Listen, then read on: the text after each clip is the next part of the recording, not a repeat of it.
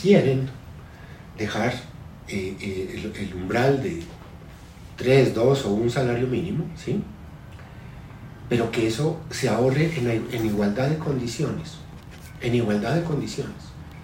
Que haya AFPs públicas, puede ser una o dos, y que los fondos de pensiones eh, sigan operando y sigan administrando estos recursos que la gente pueda escoger, ¿no?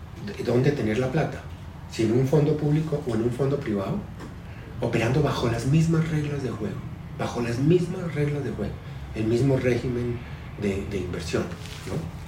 Y ahora bien, que si se va a dar el subsidio, que se lo dé en el momento solo de la jubilación, eh, dependiendo de la plata que tenga el gobierno, porque ese subsidio no debe salir de las cotizaciones.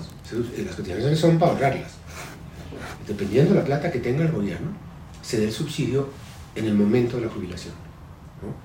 Si alguien está en una FP pública o en una FP privada en el momento de la jubilación, entonces eh, se pasa esos recursos a Colpensiones, que den el subsidio allí y que, y que Colpensiones se encargue de, pagar las pensiones. ¿sí?